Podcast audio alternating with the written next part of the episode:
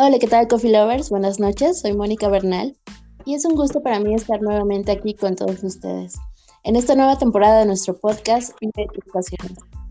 Esta noche tenemos un invitado de lujo. Quiero presentarles con mucho gusto al maestro chocolatero Alan Tercero.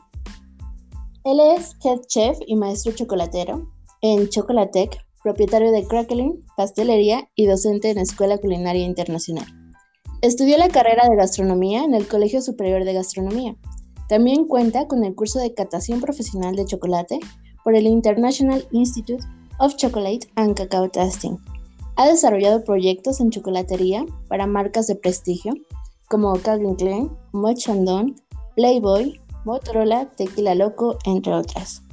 Ha impartido también cursos de capacitación y asesoría a lo largo de la República Mexicana en diferentes escuelas y centros de producción.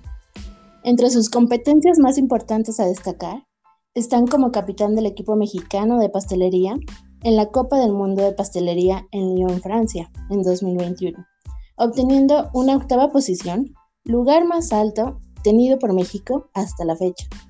También ha participado en Copa Batel de Repostería en 2019, obteniendo un primer lugar, en Chocolate, en Chocolate Masters Latinoamérica en 2017 y en Best Chocolate Cake and Bake Masters en 2016, estando entre los primeros lugares. Sin duda, Coffee Lovers, esta noche tenemos con nosotros a un gran maestro chocolatero. Muchísimas gracias, Chef Chocolatier Alan. Gracias por aceptar esta invitación y bienvenido. Gracias, Moni. Buenas noches. Un gustazo estar aquí. Gracias a ustedes por considerarnos. ¿no? Y un saludo a todos los que nos están escuchando. No, muchas gracias. Bueno, pues Alan, tomando el tema de esta gran trayectoria tuya como chef, ¿podremos empezar, por favor, para que los coffee lovers te conozcan mejor? Dinos por qué optar por la carrera de gastronomía y no por otra, como tal vez diseño gráfico. Sé que eres muy buen dibujante, por ahí me dijeron. Platícanos, Alan. eh, bueno, Moni, en realidad pues me gustaría contar una historia romántica, ¿no? Como, como se da en muchos lugares o, muchas personas que cuentan que pues a lo mejor cocinaban con su abuela, con su mamá. La verdad es que en mi caso no fue así. Eh, sí en algún momento desde niño me pasó por la cabeza el diseño gráfico, ¿no? Las artes plásticas. Eh, incluso tuve la oportunidad de ser aprendiz en un taller de escultura donde desarrollábamos esculturas pequeñas para, diferentes marcas, pero era aprendiz, ¿no? Y siempre estuve en contacto con el dibujo, con la pintura, pero eh, a pesar de que me hacía muy feliz, eh, no, no me llenaba al 100%, como que no me veía trabajando en eso, ¿no? Siempre estuvo esa espinita por ahí de que, pues a lo mejor lo hago, pero mm, no me veo, no me veo, ¿no? Así. Y, y, tampoco me veía en, un medio eh, de oficina, ¿no?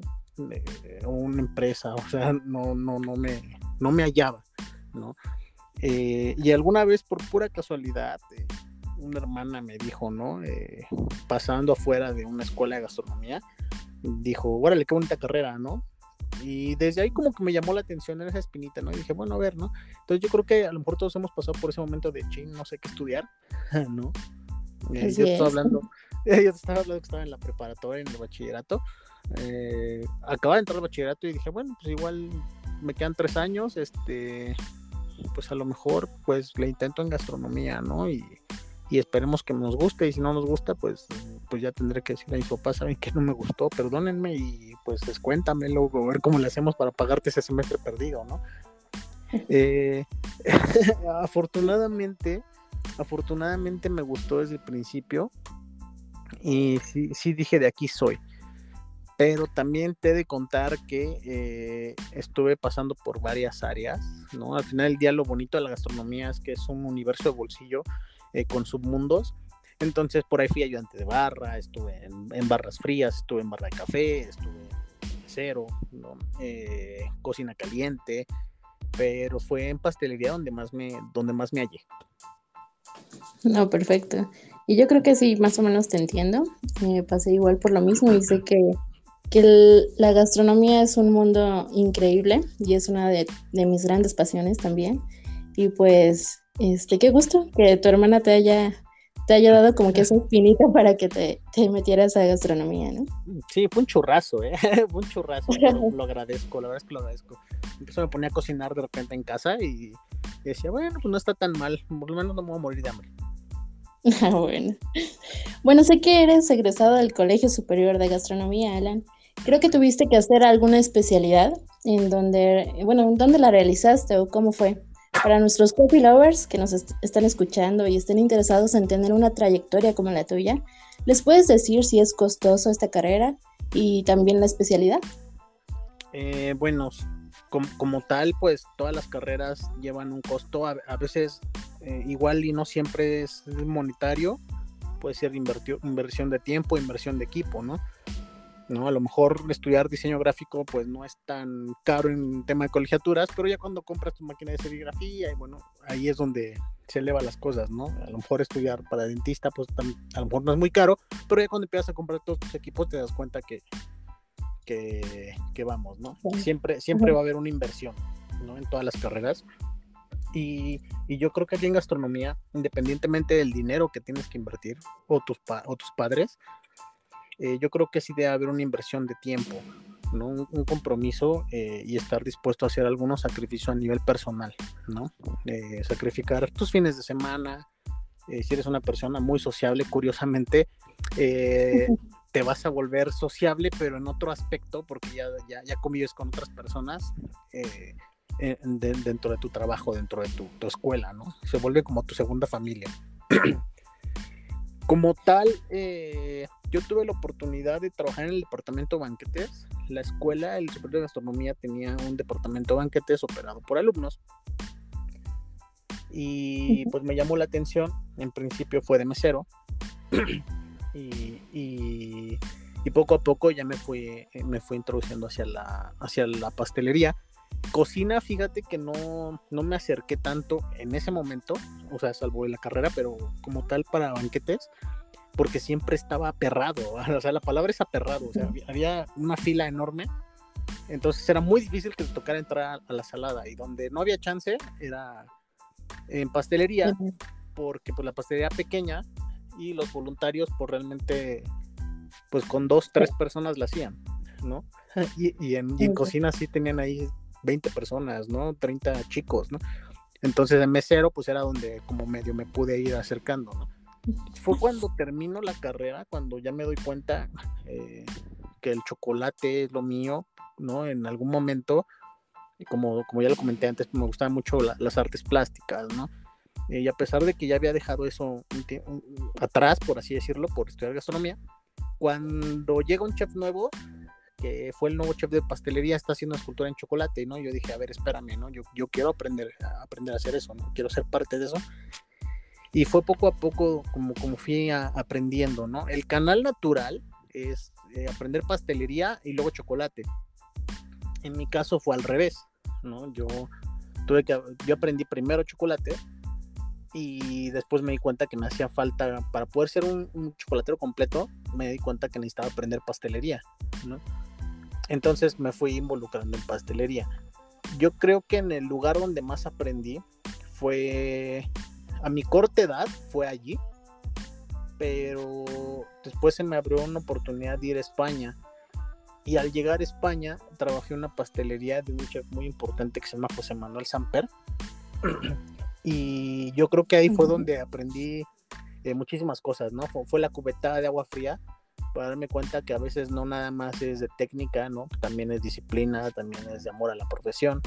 Eh, también tienes, bueno, en, ese punto, pues ya, ya empecé a ver con una visión de empresario, ¿no? Porque el chef era muy visionario en ese sentido. Entonces yo creo que mi mayor especialidad fue allá. No, no pagué como tal un curso, pero sí me costó lo de un curso porque al final del día pues era, eran unas prácticas sin paga. Entonces pues costearte la vida en otro país, ¿no? Con una economía completamente diferente, eh, sí, sí recae en el bolsillo, ¿no? Eh, fue costoso mi estancia en, España, pues nada más de los boletos de avión me gasté 50 mil pesos en ese momento, ¿no? Y, pues, pues, yo vivía de una manera muy precaria, no realmente, ¿no? Pero eh, a ojo de buen cubero con unos 400 euros al mes y, eso es muy poco realmente, ¿no? Pero el, todo lo que aprendí, eh, eso es lo que no tiene precio. Entonces creo que dentro de lo que cabe me salió barata. Si lo, si lo vemos desde un punto de vista números, creo que me salió barata. Ok, entonces vemos que esa experiencia allá en España fue la que te trajiste todas esas tendencias de chocolate, chocolatería aquí a México. Eh, bueno, sí al, volver, eh, sí, hubo un cambio de chip. No, no, no. Cuando regresas aquí a tu realidad, dices, ay, creo que durante mucho tiempo lo estuve haciendo, a lo mejor no de la manera equivocada, pero no había, no había una buena guía, ¿no? Entonces, eh, en, esos, en esos momentos, pues como que uno quería ser vanguardia, no quería ser la, punta de la lanza, ¿no? Y, fue justamente en España donde me di cuenta que, que, en realidad lo que lo importante era hacer las cosas bien desde la base, ¿no? Entonces ya no, era ya no, ya no me importaba ser la punta de la lanza, sino ya me interesaba hacer la base ¿no? De, hacer, hacer, las cosas bien, tanto en mi negocio, ahí ya monté, fue cuando fue, eh, fui montando mi negocio, ¿no? Eh, en mi hacer, ¿no? Entonces, más que decir que traje cosas nuevas, yo creo que era una visión ya un poquito más aterrizada, ¿no? Una pastelería más real, vendible, vendible y aterrizable. No, perfecto. Yo creo que esas experiencias son las que nos llenan más y nos hacen realmente como construir nuestro sueño, ¿no? Mm, sí, definitivamente, ¿no? No, no, no la cambiaría por nada. Eh, si volviera en el tiempo, la volvería a vivir tal cual, con todos esos tropiezos y lágrimas y errores. Oye, sabemos que eres catador profesional, avalado por el International Institute of Chocolate Coffee Lovers para apreciar un buen chocolate. Anteriormente ya hemos hablado de dónde viene y un poco de química del chocolate, pero platícanos quizá un poco más sobre una cata de chocolate. Eh, fíjate, te, voy a contar, alguna vez también me tocó ser eh, jurado en, eh, en, los premios eh, Sabor Expo Café. Durante tres años consecutivos fui jurado. yo soy yo soy muy sensible a las a los estimulantes, ¿no? Lo que es la teobromina, la cafeína, la teína, sí me, sí me alteran mucho a mí los nervios, ¿no? Entonces, justo cuando, cuando, bueno, los coffee lovers que nos escuchan, pues saben que, saben que hay una programación sensorial y que hay muchos arquetipos que hay que romper previo a una cata profesional, ¿no? El cerebro funciona de, tal manera que relaciona sabores y aromas a algo, algo que tiene en su mente, pero cuando no lo reconoce, cuando nunca lo ha, no lo tiene bien sensibilizado, lo va a asociar a otra cosa, ¿no? Entonces, previo a una cata profesional, eh, lo, correcto, y aquí aplica tanto para café como para chocolate, son muy similares, ¿no? Lo, ideal sería hacer una programación sensorial, ¿no? Y esta programación, programación sensorial, pues consiste en, identificar ciertos sabores, ciertos aromas, eh, por ejemplo, digo, tanto, tanto benéficos, ¿no? O como los que no se buscan en un chocolate o en un café, ¿no? Entonces, eh, probar poquito vinagre, ¿no? Eh, oler frutos rojos, probar frutos rojos, eh, tomar, tomar un, té negro amargo para identificar ese, sabor como, como, como amargor, ¿no? probar un poquito de vinagre, ¿no? Entonces, cuando uno primero prueba diferentes sustancias, diferentes productos, ¿no? El cerebro va registrando registrando y posterior a eso pues ya comenzar a hacer catas, ¿no? Porque pues hoy día yo, yo he notado que pues mucha gente se la da de catador, ¿no? Ah, vamos a hacer una cata de chocolates, vamos a probar tres chocolates, ¿no? Y ya, ¿no? Y prueban leche, eh, eh, blanco, oscuro y el rubí, ¿no? Que ahorita está de moda. Cuando en realidad pues una cata de chocolate pues lo, ideal sería probar chocolates oscuros, ¿no? Y ahí, y ahí empiezas a, a ver eso, en esos esquemas mentales que hay, ¿no? Todavía aprendes a identificar sabores no deseables como tipo lodo, ¿no? Eh, eh, incluso a carne podrida puedes llegar a detectar ahí eh, sabores de ese estilo o los sabores frutales, ¿no? Un perfil aromático, frutas rojas, madera, ¿no? Incluso puedes encontrar esas notas. Ahora, de entrada, pues yo diría que lo, ideal, o lo que yo siempre invito a las personas, es que eh, como el tema del chocolate no está tan, tan fuerte en México todavía, eh, mi primera invitación es a que consuman chocolate real, ¿no? Cuando yo era joven yo me acuerdo que, tomar, tomar mezcal era como súper de mal gusto, era mal visto incluso, ¿no? Y hoy día pues voy a un restaurante y tienes, tienes una carta de mezcales, ¿no? Eh, entonces quiere decir que entre más consumo haya, eh, crece la cultura, ¿no? Así como pasó con el mezcal, con el vino, con las cervezas, está pasando con el café, ¿no? Así pues yo espero que suceda con el chocolate. Entonces, mi, a primera instancia yo invitaría a que prueben chocolate real. Segunda, eh, probar diferentes chocolates, hacer este ejercicio de programación sensorial que es muy sencillo y terminas tan calibrado que la, calibración te va a durar semanas. Entonces vas a estar detectando olores en todas las cosas, ¿no? Eh, eso, eso afina paladar y bueno, ayuda mucho, sobre todo para, para crear degustaciones, que es a lo que yo me dedico.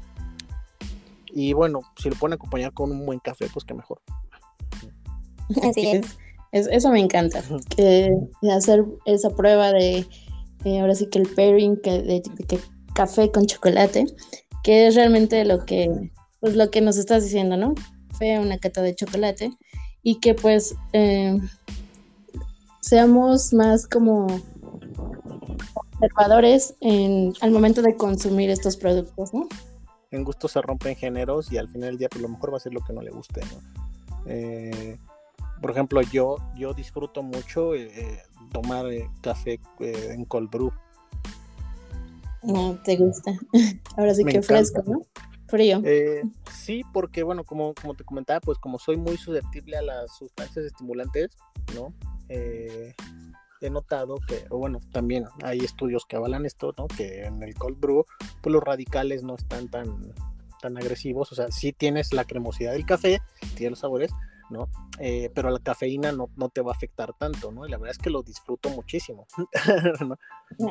Pero bueno, ese es mi gusto. Al final del día, eh, lo, lo, mismo con el chocolate, ¿no? Pues habrá personas que les guste más un chocolate con un perfil frutal y hay personas a que los que les gusta un chocolate pues bastante amargo, ¿no? incluso con, con notas de avellana tostada, cosas así. Rápidamente nos comentaste de, de, un chocolate real, lo has estado mencionando mucho. ¿Cómo, a grandes rasgos, cómo podemos saber cuál es un chocolate real? Mm, bueno, eh, tenemos, así como leemos las etiquetas, ¿no? Así como, como el café, ¿no? Te, te, presenta el café, ¿no? Eh, si es de altura, si es tostado medio, ¿no? Eh, y todo lo que conlleva, pues igual los chocolates traen etiquetas, ¿no? Y es la, y es la presentación del mismo, ¿no? Entonces, de entrada debe tener cacao y manteca de cacao, azúcar, ¿no? en los ingredientes, ¿no? Si nosotros encontramos una grasa ajena o un sabor a, pues estamos frente a un producto sucedáneo que no es chocolate como tal. ¿Vale? Ahora, no por el hecho de que tenga todos los ingredientes, quiere decir que sea un buen chocolate, porque, pues imagínate, ¿no? El, y un ejemplo que, me ponía un maestro, ¿no? Y hablando aquí, estamos hablando entre, entre coffee lovers, ¿no? Imagino que todos conocen el, el, el coffee luwak, ¿no? Sí. Bueno, entonces decía, decía, decía un maestro pues a lo mejor podrás tener una, taza, una taza de, de pero si tu café está quemado, si lo quemaste, ¿no? Pues no vas a ver igual y a lo mejor vas a ver mejor un café de lo, de lo más convencional, pero que esté bien preparado, ¿no? Entonces con el chocolate pasa lo mismo, ¿no? Podrás tener un chocolate con un gran origen, pero si la persona que lo fabricó no tuvo cuidado en el, en el proceso del tostado, en la fermentación, pues va a tener un chocolate mediocre. O puedes tener un chocolate eh, bastante, pues vamos a decirlo, plano, aunque no sea muy dinámico, pero si tú lo trabajas bien como chocolatero, ¿no? Puedes brincar de tener algo común a tener algo extraordinario, ¿no? Así Y bueno, para, para esos coffee lovers que no recuerden que es un, ahora sí que un café lover, es el café más caro que podemos encontrar en el mundo. Esto es por su proceso de, ahora sí que de cultivo, ¿no? En donde tenemos nuestra plantita de café y esas semillitas eh, del café, de las cerezas, como las conocemos, pues son consumidas por un animalito, hace digestión y pues en sus heces es de donde se saca este café, ¿no? es por eso que, que es el del mundo. Y pues ahora sí que como tú dices, ahora sí que cada quien a su gusto. La verdad no he tenido esa oportunidad de probarlo, pero sinceramente no se me antoja. claro, bueno, ya sabiendo el origen, ya uno como que lo piensa, ¿no? Bueno. Y después, muchas gracias por decirnos qué es un chocolate real o cómo podemos buscarlo o apreciar ahora sí que en las etiquetas, como nos comentas, para cuando vayamos al súper o alguna tienda especializada de chocolate ya sepamos más sobre este tema. Alan, cambiando un poco de tema, este, has participado en competencias muy importantes a nivel nacional e internacional, como por ejemplo la Coupe du Monde de la Patisserie. Coffee Lovers, les explico rápidamente. La Copa del Mundo de Pastelería es una competencia culinaria internacional, iniciada por el pastelero Gabriel Pailason, dedicada a la pastelería, que se llevaba a cabo cada dos años en Lyon, Francia. Este concurso premia a un equipo de pasteleros internacionales, a grandes rasgos, se lleva a cabo una selección de 21 equipos de todo el mundo, formado por jóvenes pasteleros. La competición se desarrolla durante dos días y los pasteleros disponen solamente de 10 horas para realizar sus trabajos. Bueno, sí, así lo tengo entendido. Cada equipo normalmente está formado por tres miembros, pasteleros y chocolateros, y cada año se impone un tema común a cada equipo. Así es como, como es este concurso, Alan. ¿Cómo es la preparación para este, sí que esta competencia? Platícanos un poco de, cómo es este concurso. Pues bueno, a, grandes rasgos, eh, yo creo, eh, estaba, hace poco le estaba comentando a un, alumno, eh, para concursar, ¿no? ¿Qué, ¿Qué, es lo que se tiene que hacer? Bueno, tu preparación empieza desde el primer concurso en el que entras porque vas perdiendo el miedo a competir, ¿no? Eh, y te vas volviendo más hábil, más rápido, más limpio, ¿no? Entonces, en promedio, yo llevo, en 12 años, llevo un promedio de 10 concursos, ¿no? O sea, casi un concurso por cada año y medio, más o menos, para que se den una idea, ¿no? Y siempre tuvimos en la mente eh, la posibilidad de alguna vez participar en la Copa del Mundo, ¿no? Yo creo que es algo a lo que todo pastelero profesional eh, sueña o aspira o se imagina. ¿no? Eh, la, preparación para la Copa del Mundo es súper compleja porque pues tienes un año básicamente o dos para prepararte porque primero tienes, el proceso comienza en una selección nacional. En esta selección nacional eh, tú tienes que eliminarte contra los mejores del país. Te, vas a enfrentar a ellos en circunstancias similares al concurso de, de Francia y posteriormente eh, el que gane se convierte en la selección nacional mexicana. Esta selección tiene que ir a una eliminatoria latinoamericana que ahorita ya cambió, ya es continental, ahora ya se incluye a Estados Unidos y a Canadá. Y tienes que quedar entre los primeros tres, antes entrar entre los primeros cinco, ya tienes que quedar entre los primeros tres si quieres ganarte el derecho de ir a la Copa del Mundo a la pastelería. ¿no? Sí conlleva mucho sacrificio a nivel personal porque, pues, imagínate, de entrada, si tú sabes que va a durar 10 horas, pues son 10 horas que tú practicas más el tiempo previo de preparación, porque tienes que hacer tu mise en place, tienes que preparar todo lo que vas a utilizar en tu entrenamiento, tienes que conseguir los recursos materiales y económicos para poder practicar. Una escultura en chocolate, si el kilo de chocolate ronda sobre los 250 pesos, 300 pesos, pues una escultura de chocolate donde llevas 15 kilos, nada más echamosle números. Ahora, eso multiplícalo por 10, 15 veces, las que puedas hacer, ¿no? Eh, sin hablar, sin hablar de los costos fijos de operación, porque, por ejemplo, nosotros en nuestras prácticas para ir a la copa, llegué a pagar de, luz, porque esto se llevaba a cabo en, en Chocolatec, en mi negocio, hacíamos las prácticas, yo llegué a pagar 20 mil pesos de luz. Mm. ¿No? Solamente por practicar, ¿no? Cuando mi consumo promedio pues no era ni la mitad de eso, ¿no? Así Entonces pues, son... Interesante. Sí, sí, sí, sí, sí, es una chamba, ¿no? Y, es un compromiso de tres años, porque pues te tienes que preparar para la nacional, ¿no? Prepararte para la continental ahora y prepararte para la de Francia, ¿no? Entonces en todo ese tiempo pues si sacrificas, ya no ves a tu familia tanto, ¿no? En ese caso pues yo soy casado, pues también ya no estaba tanto tiempo en casa, ¿no? Eh, eh, me salía a las 4 de la mañana en domingo para entrenar, para regresar a las 2 de la mañana. Entonces sí, sí es, sí es bastante complicado, ¿no? Y, más cuando es en equipo, pues tienen que cuadrar las agendas, ¿no? Eh, se, se, vuelve un tema ahí bastante largo, ¿no? Así es. Hablando sobre este diseño de postres o showpiece, Creo que no existen moldes para todo lo que se monta en este. Asumo que ustedes tienen que hacer también sus moldes o diseños. Eh, estoy segura que a mis coffee lovers les interesa cómo es que hiciste. Bueno, tenemos algunas fotos que las vamos a pasar ya cuando hagamos la promoción de este podcast. ¿Y cómo es que hiciste esa, ahora sí que creaste ese caracol en tu última competencia? Eh, bueno, la, antes, la Copa del Mundo, eh, el tema era libre, antes de dos ediciones para acá, ¿no? Entonces, realmente los países tienen más tiempo para ir creando. Tú tienes que apoyar, digo, aquí es donde saco todas mis cartas, porque, pues, como les comentaba en algún principio, en algún momento trabajé con escultores, ¿no? Trabajé con personas que son conocedores para elaboración de moldes en 3D, no moldes en resina, eh, elaboración de moldes en silicón, ¿no? Entonces ya estaba de alguna manera un poco familiarizado con eso. ¿Y qué es lo que yo notaba que en otros países hacían, ¿no?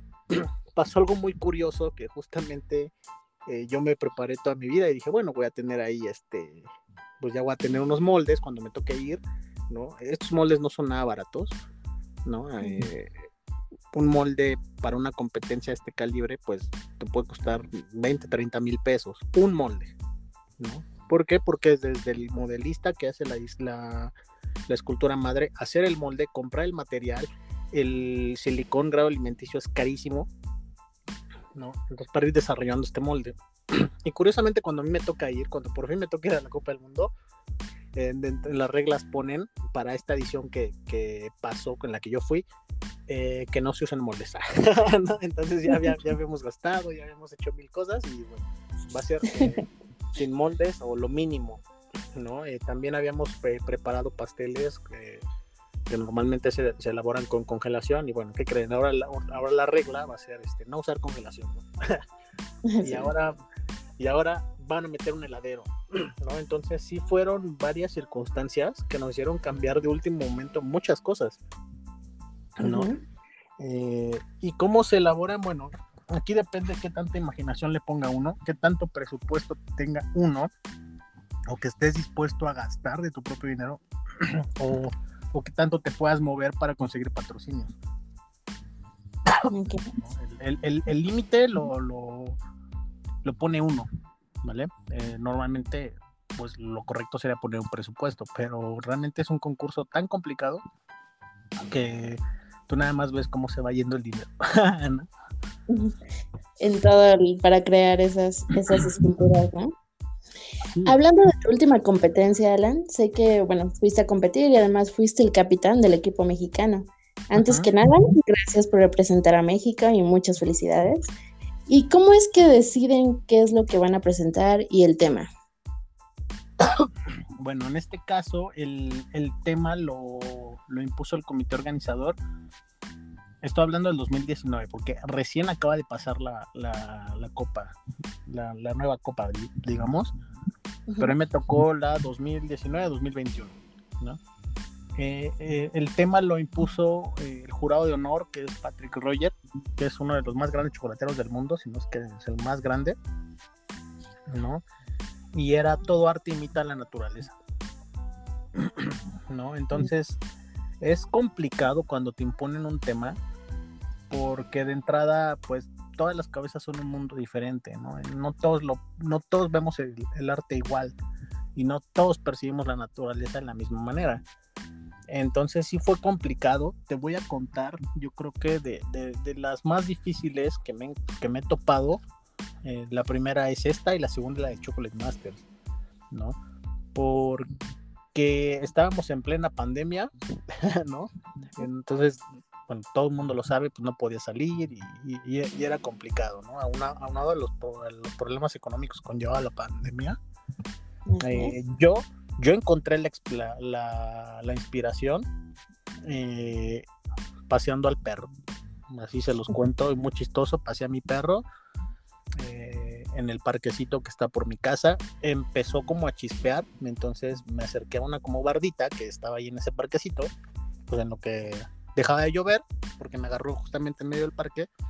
Y en lo que estábamos por ahí, ¿no? Pues el, perro pues echado, ¿no? Y yo así como que sin batería en el celular, ¿no?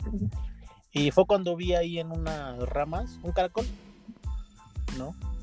Ahí estaba el caracol.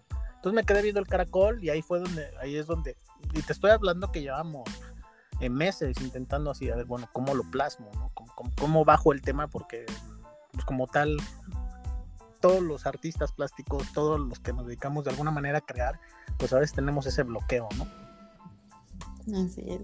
Y más cuando hay presión de por medio. ¿Perdona? Y de la nada salió ahora sí que esa creación. Sí, sí, sí, y, te digo, y más cuando hay pues varios problemas ahí, ¿no? Entre, entre que la pandemia, que bueno, entonces había un bloqueo muy fuerte, ¿no? Y fue en ese pequeño caracol donde dije, oye, qué padre, ¿no? Ahora sí, a ver, ¿no?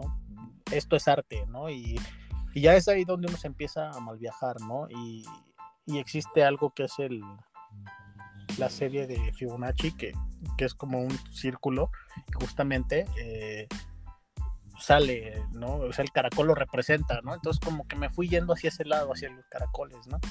Y, ya buscando más como imágenes de caracoles, encontré hongos, ¿no? Encontramos hongos y, eso me llevó al documental de hongos Fuji, el mundo Fuji, ¿no? De los hongos, ¿no? Entonces yo, yo decía, estas son expresiones de la naturaleza, eso es un mundo diminuto que nadie voltea a ver. Y ahorita yo lo estoy viendo y dije, bueno, se lo planteé a mis compañeros y pues les gustó la idea, ¿no? Así es. Y ahí lo fuimos Así es, y en serio, ¿qué clase de hongos o cosas se meten? poder imaginar y lograr, y bueno, para lograr crear tan hermosas piezas, ya sea en azúcar, en chocolate, y además también de los platos, de los postres al, plato y el entremés. Bueno, sí, sí, sí, es este. Afortunadamente, cuando estuve de, en, bueno, en mi juventud, cuando estaba en el medio ahí un poquito con, con, los artistas plásticos, pues nunca se me permitió recurrir a las drogas, ¿no? Que, que o sea, mucha gente lo hace, ¿no? En mi caso a mí nunca se me permitió y lo agradezco y de hecho un maestro que tuve que era escultor, un gran escultor, me dijo en el momento que tú te metas algo yo te dejo de enseñar, ¿no? Y esa era mi amenaza, ¿no? Eh, decía porque pues yo quiero que seas un artista nato, ¿no? Eh, eh, entonces, bueno, de esa manera yo me alejé de, o siempre mantuve lejos de drogas, ¿no? Pero sí, sí, sí, sí te llevan un viaje, sí te das un viaje, ¿no? Cuando estás creando, por ejemplo, aquí esta, esta historia de la Copa del Mundo pues fue un poquito más, más sencillo, ¿no? Porque hubo un elemento externo, ¿no? Que, que pude ver y pudimos ir aterrizando. Eh, pero por ejemplo, cuando fue en Chocolate Masters, el tema era Futrópolis, entonces te tenías que imaginar una ciudad futurista, ¿no? Igual yo también estaba con un bloqueo porque tienes la presión de tengo que desarrollar los postres, ¿no? Y tengo que desarrollar una escultura y tengo que desarrollar todo. Y todo tiene que, tiene que haber armonía entre todo lo que preparas, ¿no? Y esa vez, y no, eh, estaba viendo la televisión, así dije, bueno, me voy a dar un break. Y me apareció una película que es Interestelar, que es de mis películas favoritas, ¿no? Muy buena película. Sí, sí, no, es de mis favoritas. Y, y la estaba viendo y dije, órale, qué padre, ¿no? El, ¿no? El futuro que te plasman aquí de, buscar otro planeta, ¿no? Y ahí empezó la idea, ¿no? Y dije, bueno, entonces para mí el futuro va a ser cuando, cuando ya no estemos en la Tierra, ¿no? Y luego así como arte de magia, acabó Interestelar y sigo cambiando y sale la de Avatar, ¿no? Entonces dije, bueno, a ver, la de Avatar, ¿no? Y, la de Avatar pues pasa todo el reino de Pandora y, todo, todo este mundo nuevo. Y dije, oye, qué padre hacer con que viajes, te encuentres con que pues es volver a iniciar, ¿no? Porque no puedes comer lo que está ahí, tienes que volver a investigar. Y, el tema de la gravedad, y sobre eso fuimos desmenuzando mi, mi, propuesta para el Chocolate Master, ¿no?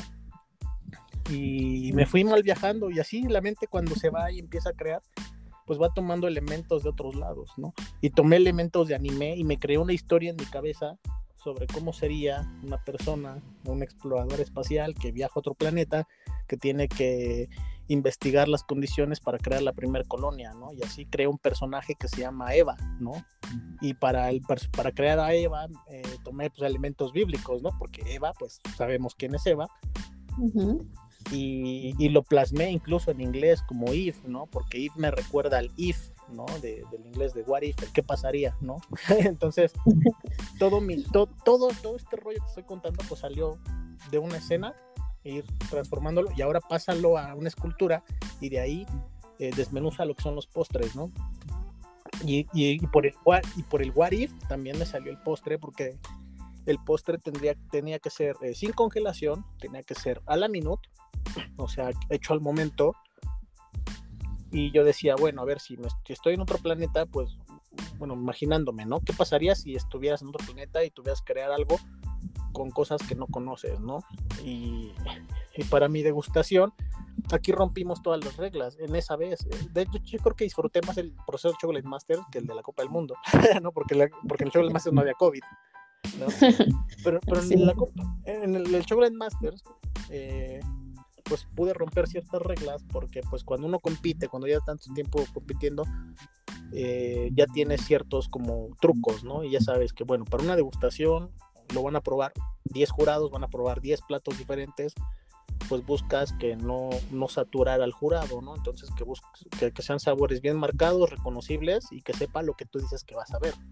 Que qué interesante todo lo que nos platicas. Sí, no, y, y, bien chistoso porque en este caso dije, bueno, si les voy a vender la idea de que es otro planeta, pues entonces pues voy a hacer una mezcla de diferentes frutas para darle nombre y mezclé mango, maracuyá y yuzu, que son de mis frutas favoritas, ¿no?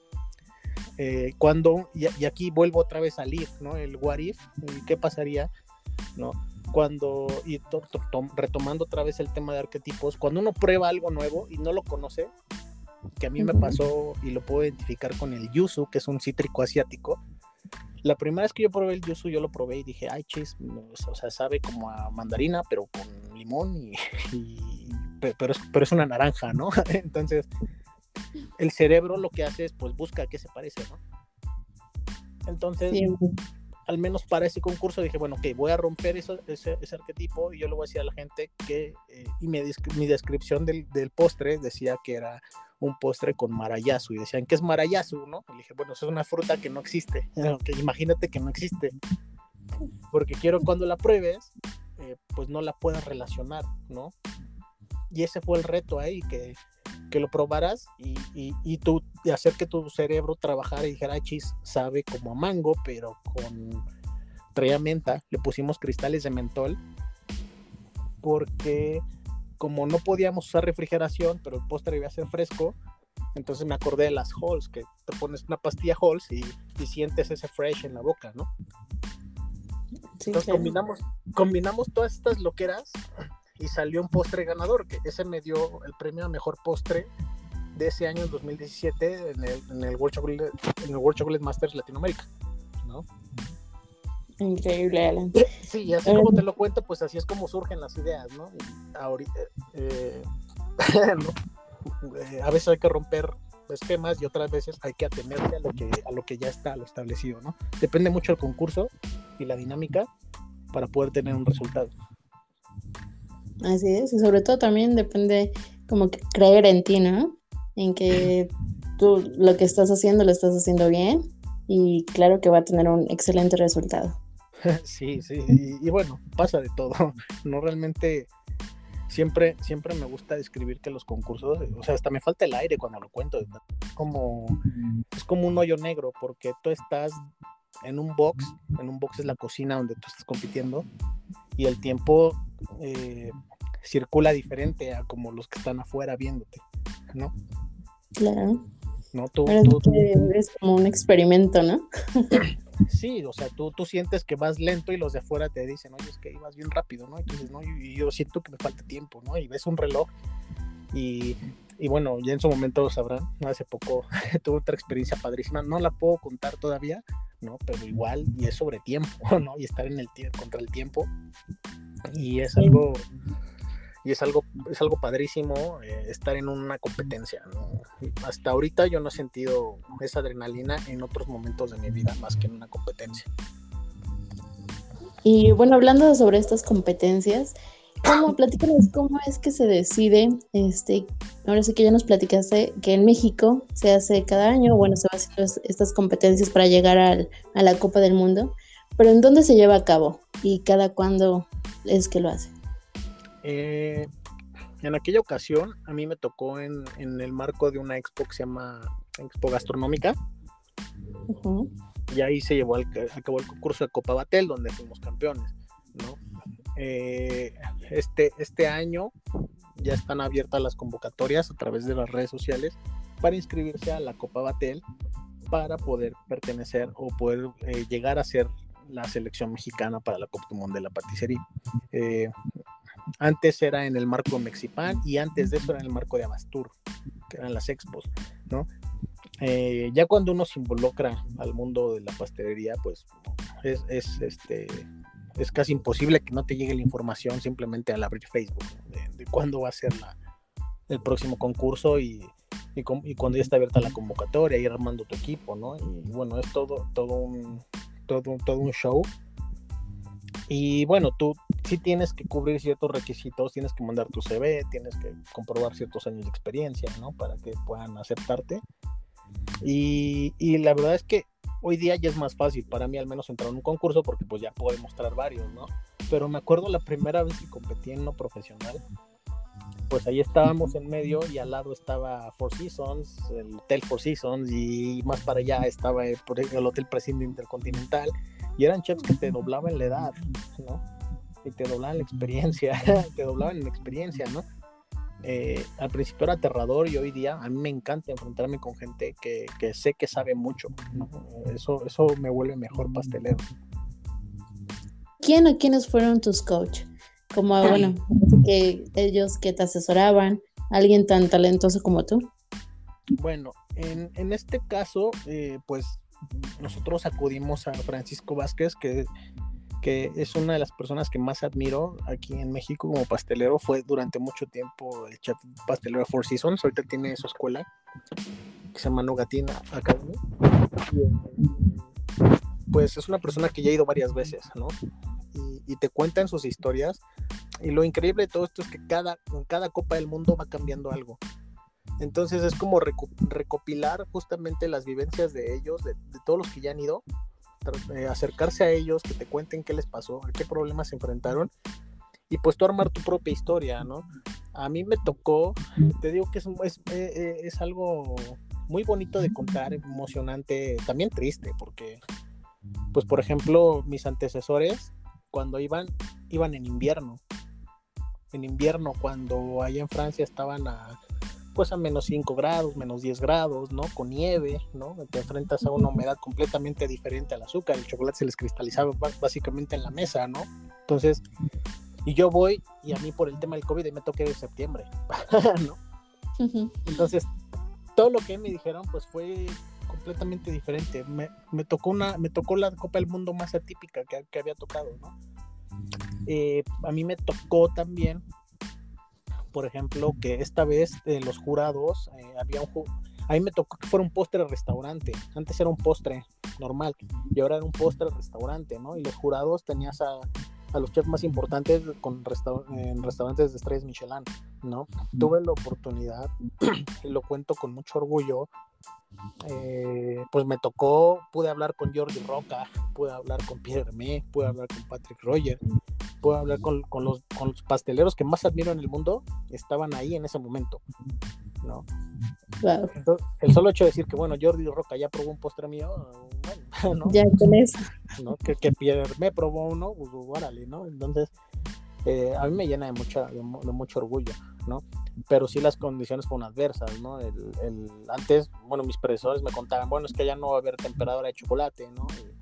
Y, y, cuando yo llego, yo, entrené en condiciones bastante precarias y cuando yo llego a la Copa del Mundo, ahora con una nueva organización, pues ahí me toca que ahí está tu máquina para temperar chocolate y hasta te preguntan a qué temperatura lo quieres y, bueno, ¿no? O sea, eso ya te cambia todo el esquema que tú ya estás practicando, ¿no? Ya te da más tiempo, pero pues sí te mueve tu, tu, tu línea de tiempo que tú ya vas practicando, ¿no? Es una competencia muy, muy difícil, muy difícil.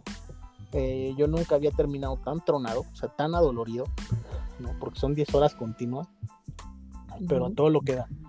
Y deshidratado, como no, o sea, es que yo creo que ni la peor resaca de mi vida se compara con, con cómo me dejó la Copa del Mundo deshidratado, de cansancio adolorido.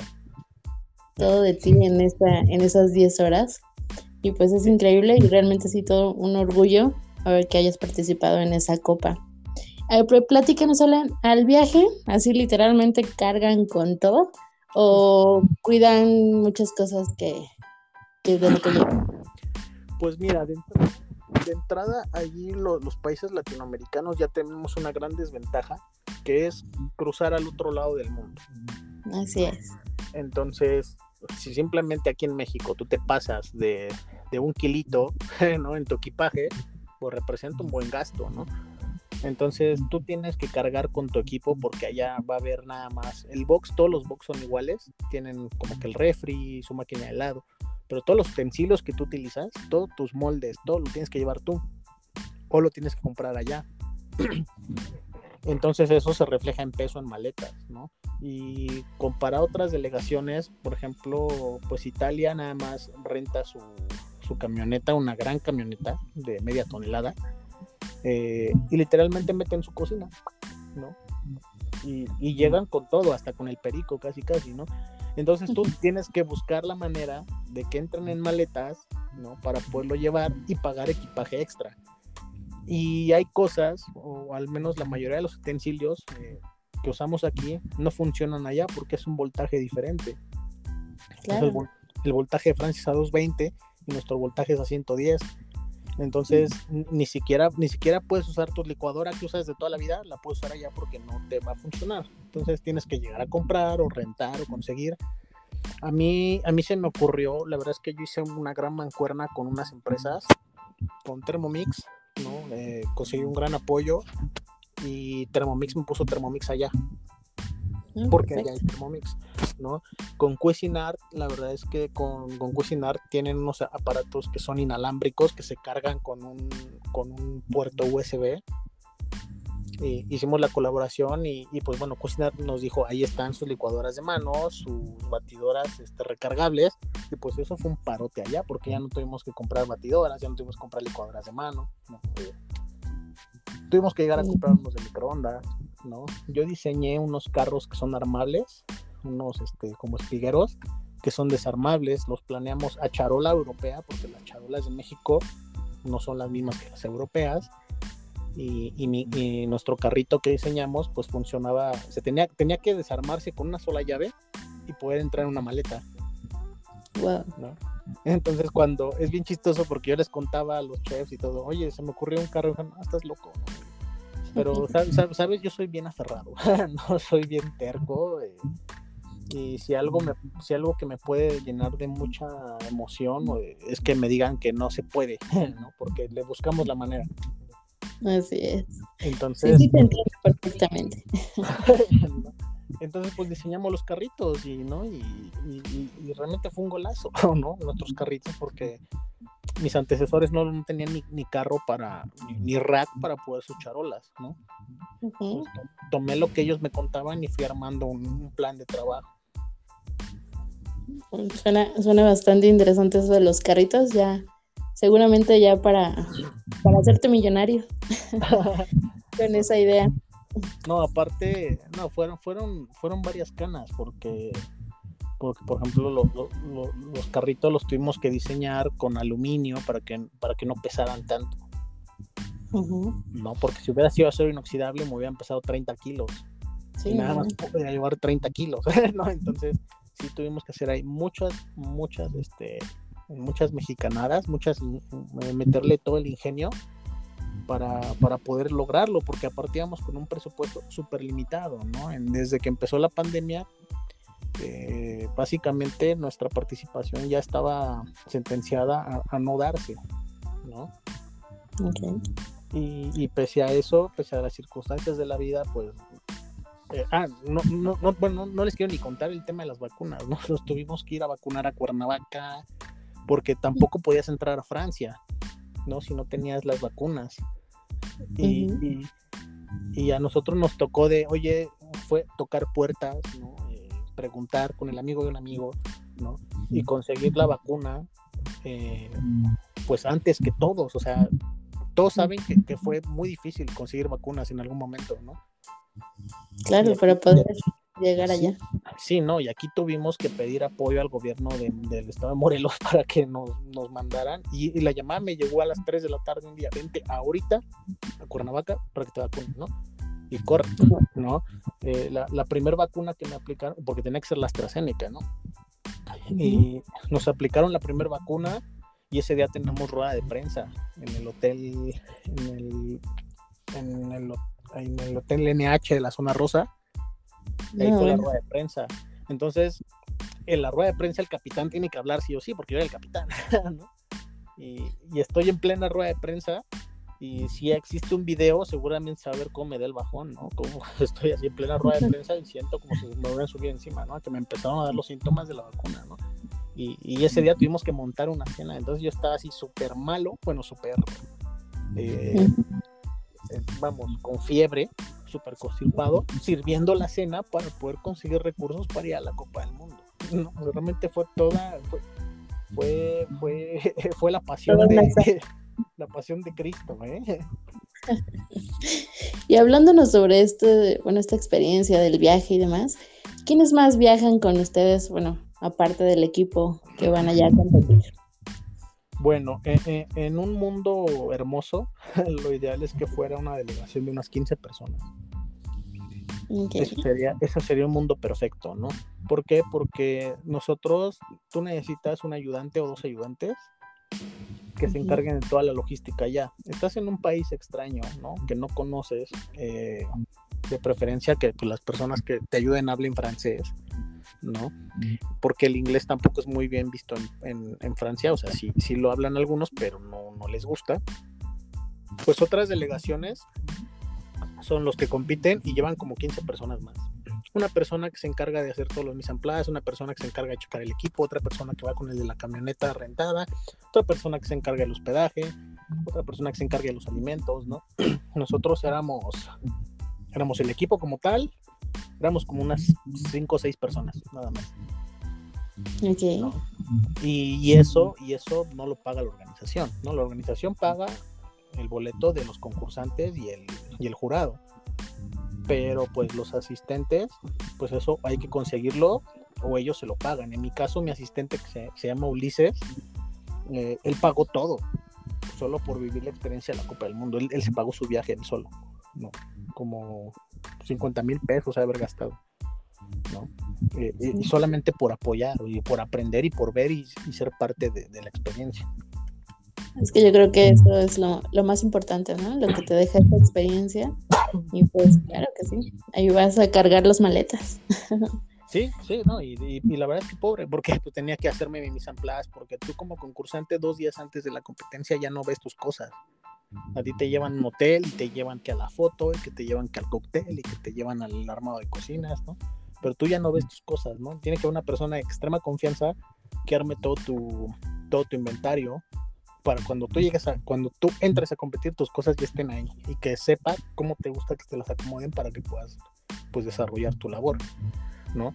Si, si es una chamba eh, titánica que hay que hacer, ¿no? Y bueno, al final el día se resume en dinero, porque todo cuesta, Así es, es como nos platicas que ahora sí que todo el costeo ustedes prácticamente lo hacen, ¿no? Eh, sí, y, parte de los patrocinadores, pero pues, digo, a nosotros nos tocó época COVID, o sea, era muy difícil que contar con el apoyo de empresas, y se entiende, no se entiende, pues, ¿no? Pero lo que se pudo lograr eh, con el comité organizador y lo que pudimos conseguir, pues bueno, pues con eso, ¿no? Y fue, fue un milagro, de veras, no, no, no logro entender cómo, cómo es que se dio, pero bueno, por, por alguna razón pasan las cosas. Y aparte de milagro, pues creo que ustedes son un orgullo mexicano. Y platícanos un poco, si es posible que nos puedas decir, cuál fue el resultado de México en esta última competencia, en esta última copa, y si estás satisfecho con el resultado que te dejó esta experiencia y puedes volver a participar. Bueno, en la, en la última edición, que fue apenas en enero, México no participó, no alcanzó a calificar. Entonces eso, eso, pues bueno, es triste, pero pues el aprendizaje que nos da, digo, de la experiencia que yo viví y lo que pude ver de otros países, pues sí nos, falta, nos hace falta muchísimo, muchísimo trabajo, ¿no? Muchísimo trabajo, muchísima organización, eh, que, marcas se sumen al proyecto, que crean en el trabajo de los mexicanos eh, y sobre todo debe haber una unión en el gremio, ¿no? Todos debemos estar como dispuestos a ayudarnos para, que se logre ir otra vez. Eh, se puede volver a participar las veces que uno quiera, ¿no? Pero bueno, si, si, ahorita yo le estoy contando todo el relajo que fue, ¿no? Recuperarse de esa experiencia, eh, cuesta, cuesta trabajo, ¿no? Entonces hay que volver a juntar, hay que volver a ahorrar, volver a gestionar, ¿no? Eh, probablemente si me vuelvo a involucrar, sí serían unos cinco años. Si, si es que yo quiero competir otra vez, lo volvería a intentar en unos cinco o seis años, ¿no? Para poder tener más recursos. Eh, o igual también podría ser un equipo yo y, ser, y ser este, el juez. ¿no? Pero también incluye, eh, vamos, lleva un compromiso, ¿no? Lleva horas de trabajo invertidas que pues ahorita está como complicado por la agenda. Afortunadamente está complicado por la agenda, no por falta de ganas, sino por la agenda de trabajo que, la agenda trabajo que llevo, pues no, no me permite ahorita, ¿no? Pero no, no descarto que lo vuelva a intentar. Perfecto, entonces ya tendremos noticias de esa próxima participación. va a ser divertido, porque ahora la eliminatoria es en Chile. Wow, no, pues ya más cerca. Tienes, tienes que ganar aquí e ir a Chile y quedar en los primeros tres lugares si quieres ir a la Copa del Mundo. Perfecto. No, pues ya, esperamos estar este, todavía en contacto para poder, para poder ver esta competencia. Sí, eh, también, también les quiero contar que, bueno, tuve la oportunidad del año pasado, eh, en mayo del año pasado, eh, fui invitado de honor en Argentina el primer campeonato nacional de chocolateros en, Buenos Aires. Eh, fui y, vi la escuela de pasteleros que tienen en Argentina y vi la manera en la que se están preparando los argentinos y dije, wow, increíble, nosotros tenemos que llegar a esto. ¿no? Va a costar trabajo, pero, pero sí se puede, ¿no? Como, como todo es trabajar, trabajar en busca de un bien común. Y en esta copa que pasó apenas, Argentina logró quedar en un noveno lugar.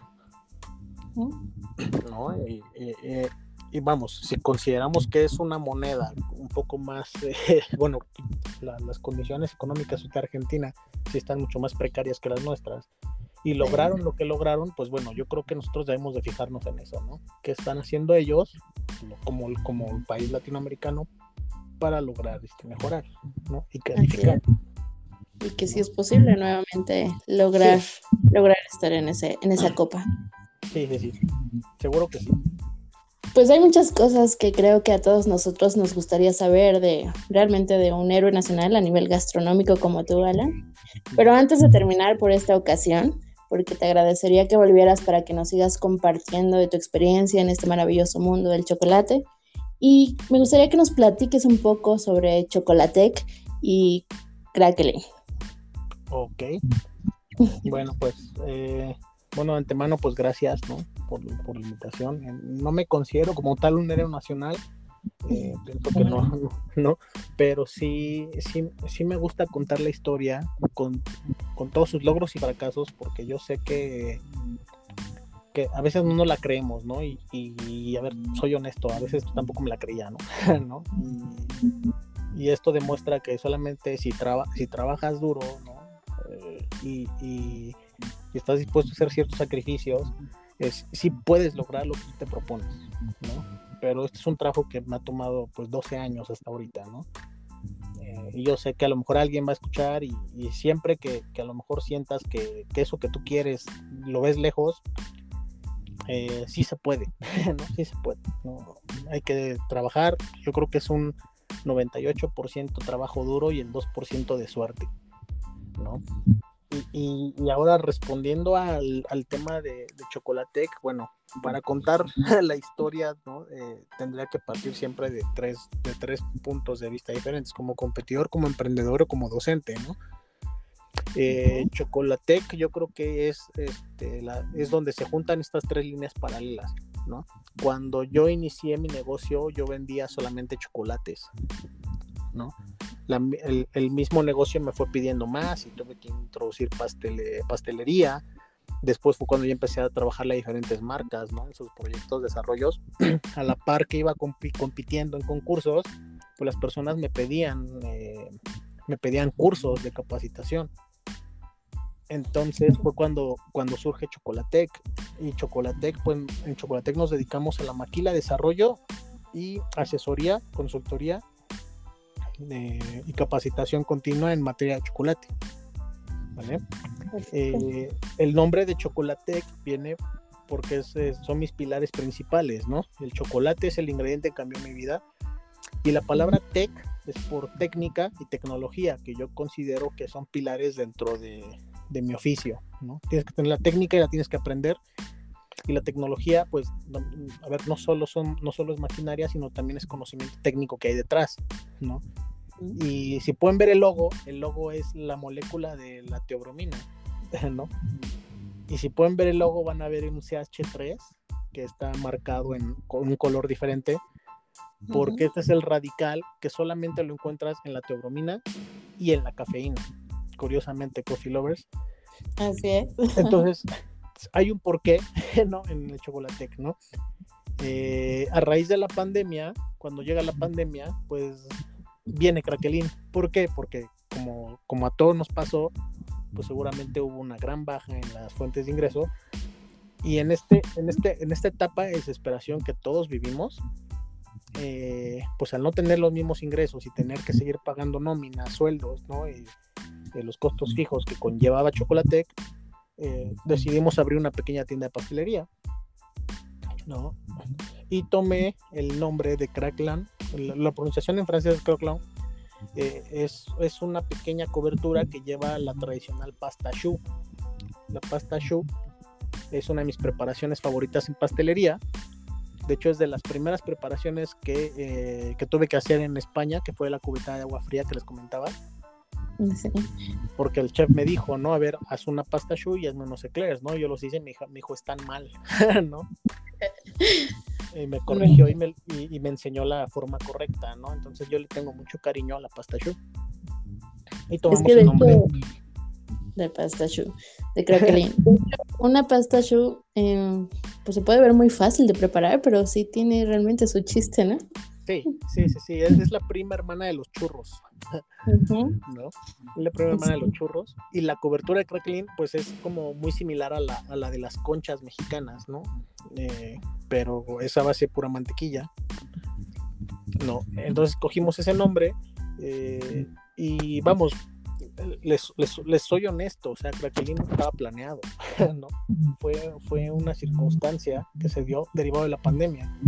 Incluso cuando abrimos Craquelín, mucha gente me dijo que estás loco, estás en plena pandemia, ¿no? Y yo dije, bueno, sabes que, que pues de alguna manera tenemos que seguir subsistiendo.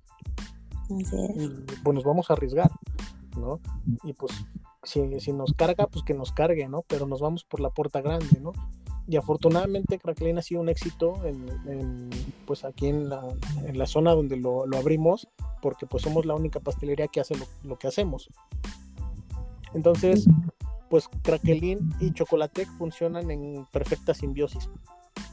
¿no? Eh, ¿no? no, pueden estar una sin la otra, ¿no? Me gusta decir que Chocolatec es el hijo mayor y que Craquelin es la hermana pequeña, no la hija pequeña. Perfecto, Alan. Pues yo creo que podemos cerrar con esta frase de quien no arriesga no gana y que realmente todo es posible, ¿no?